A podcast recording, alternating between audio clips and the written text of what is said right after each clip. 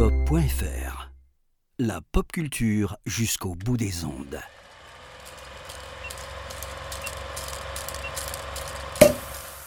Bonjour à toutes, bonjour à tous. Bienvenue dans la review de l'apéro ciné. Je suis Antoine et dans ce format, je vous explique en trois points et en quelques minutes pourquoi il faut voir un film de l'actualité. Aujourd'hui, je vous parle de Onoda, Dix nuits dans la jungle, d'Arthur Harari, qui a fait l'ouverture de la catégorie Un certain regard à Cannes et est actuellement dans les salles. Onoda, c'est une histoire qui débute fin 1944, alors que le Japon est en train de perdre la guerre, sur ordre du mystérieux major Taniguchi, le jeune Hiro Onoda est envoyé sur une île des Philippines, Lubang, juste avant le débarquement américain. La poignée de soldats qui l'entraînent dans la jungle découvre bientôt la doctrine inconnue qui fallait lier à cet homme, la guerre secrète. Pour l'Empire, la guerre est sur le point de finir, mais pour Onoda, elle s'achèvera dix minutes plus tard.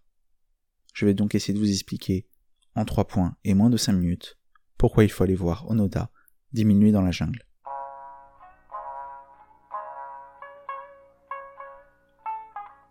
La première raison pour moi d'aller voir Onoda, c'est pour son récit.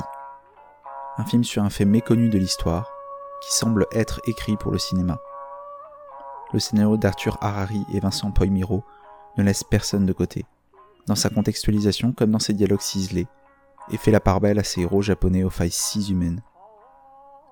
Une histoire renversante, bouleversante, qui ne laissera personne insignifiant et vous saisira, à n'en pas douter, au cœur.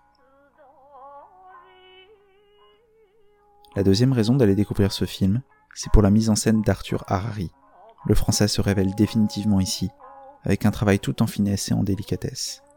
Il crée l'osmose entre les acteurs et les décors magnifiques, le tout avec un travail sur l'image splendide de grain. Il en résulte une œuvre forte, transcendée par l'imagination de son réalisateur, qui ne se contente pas de recracher ses références, mais bien de les digérer et de les magnifier.